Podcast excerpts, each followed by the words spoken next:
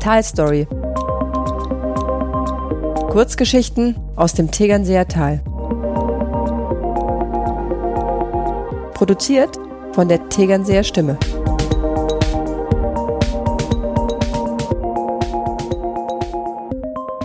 Die Bären. Eine Fortsetzungsgeschichte der Tegernseer Stimme. Autor Martin Kalso. Gelesen von Julia Jeckel. Vorher. Die Bärin hat die Hunde zu spät erkannt. Der Schäfer, ein Bauer aus Lengries, hat sie über Monate von einem Experten genau auf diese Situationen trainieren lassen. Zwei Marimennen Abruzzenschäferhunde, fast 90 Zentimeter hoch und 55 Kilo schwer, haben die Bären und ihren Nachwuchs gestellt, umkreisen die beiden, bellen, fletschen die Zähne und knurren. Hirten bevorzugen immer weiße Hunde. Bei einem Angriff von Wölfen kann das Tier nicht versehentlich erschossen werden. Ihr Fell ist wellig und lang. Der Kopf, der mit einer Mähne am Hals an einen Bären erinnert, verfügt über anliegende, hängende Ohren. Die beiden Hunde sind mit der Herde aufgewachsen, sehen es als ihr Rudel an. Die Bärin legt ihre Ohren nach hinten. Nackenhaare erheben sich. Ein dumpfes Knurren rollt aus ihrem Leib. Speichel läuft an ihren Lefzen hinab.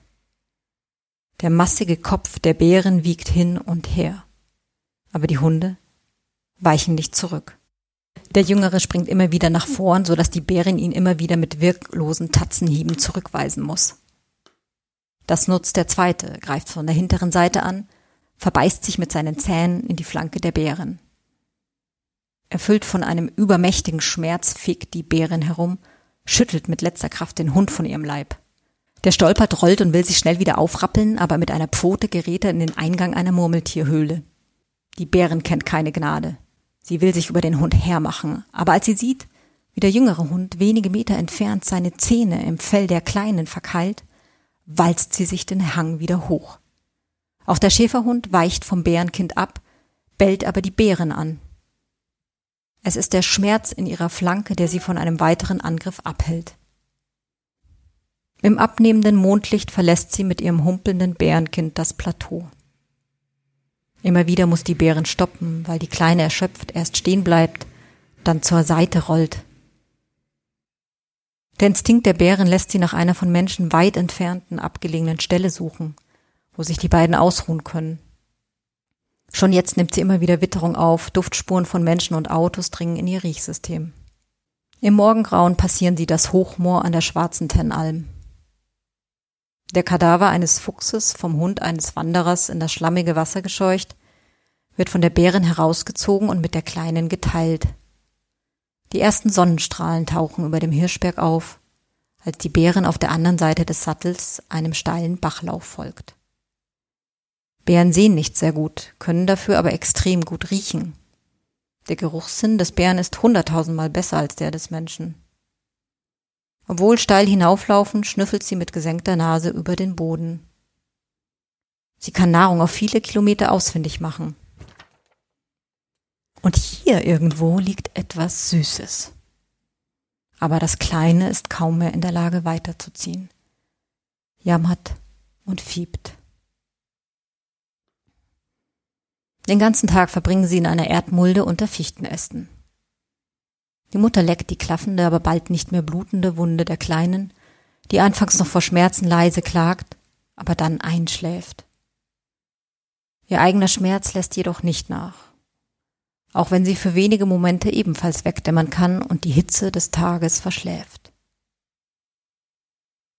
Am späten Nachmittag wird der Geruch, den sie am frühen Morgen schon aufgenommen hat, stärker. Sie stupst die Kleine an, drängt sie aus der Mulde und wandert, immer wieder vorsichtig sich umblickend, weiter der Spur nach. Da ist die Hütte.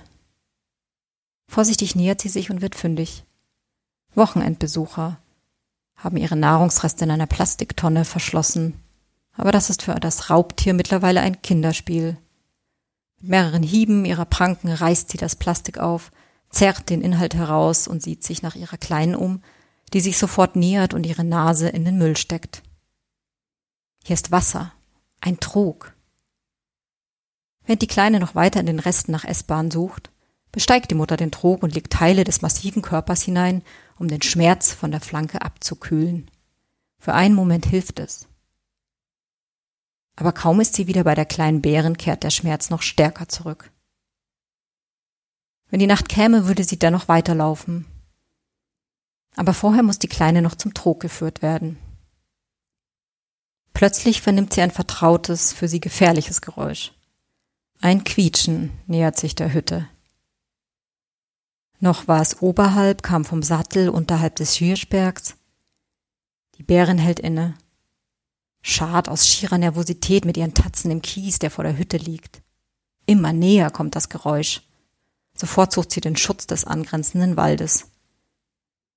Nur die kleine Bärin vom Wasser des Trucks angezogen bleibt vor der Hütte stehen und stemmt ihren kleinen Körper gegen das Holz des Behälters. Es ist ein Mountainbiker, der vermutlich von den beiden Tieren nichts wahrgenommen hätte, aber im Vorbeifahren aus dem Augenwinkel die kleine Bärin erkennt. Der Mann bremst scharf, greift nach seinem Smartphone. Er will die Live-Funktion des Instagram-Kontos nutzen, seinen Followern etwas bieten. Klackernd geht er in seinen Fahrradschuhen näher an die Hütte ran, um das Kleine besser fotografieren zu können. Ein Fehler. Fauchend bricht sie aus dem Wald hervor, setzt zu einem kleinen Sprung an und verbeißt sich sofort in den oberen Teil des Kopfes. Das Plastik des Helms wird zermalmt, hält aber die Zähne der Bären noch ab, in den Kopf zu dringen. Das Tier fällt mit dem Mann über das Rad. Hilflos sucht der Mann Halt, schlägt gegen den Leib des Tieres, ehe das Gebiss der Bären in seinen Nacken fasst. Mit der linken Tatze skalpiert die Bärin den Mann. Dann hebt sie ihre mächtige rechte Pranke und zerschmettert seine Wirbelsäule, noch ehe der Mann schreien kann. Kein Schmerz, nur Entsetzen sind in seinem Ausdruck zu erkennen. Noch mehrere Sekunden zucken die rasierten Beine des Radlers.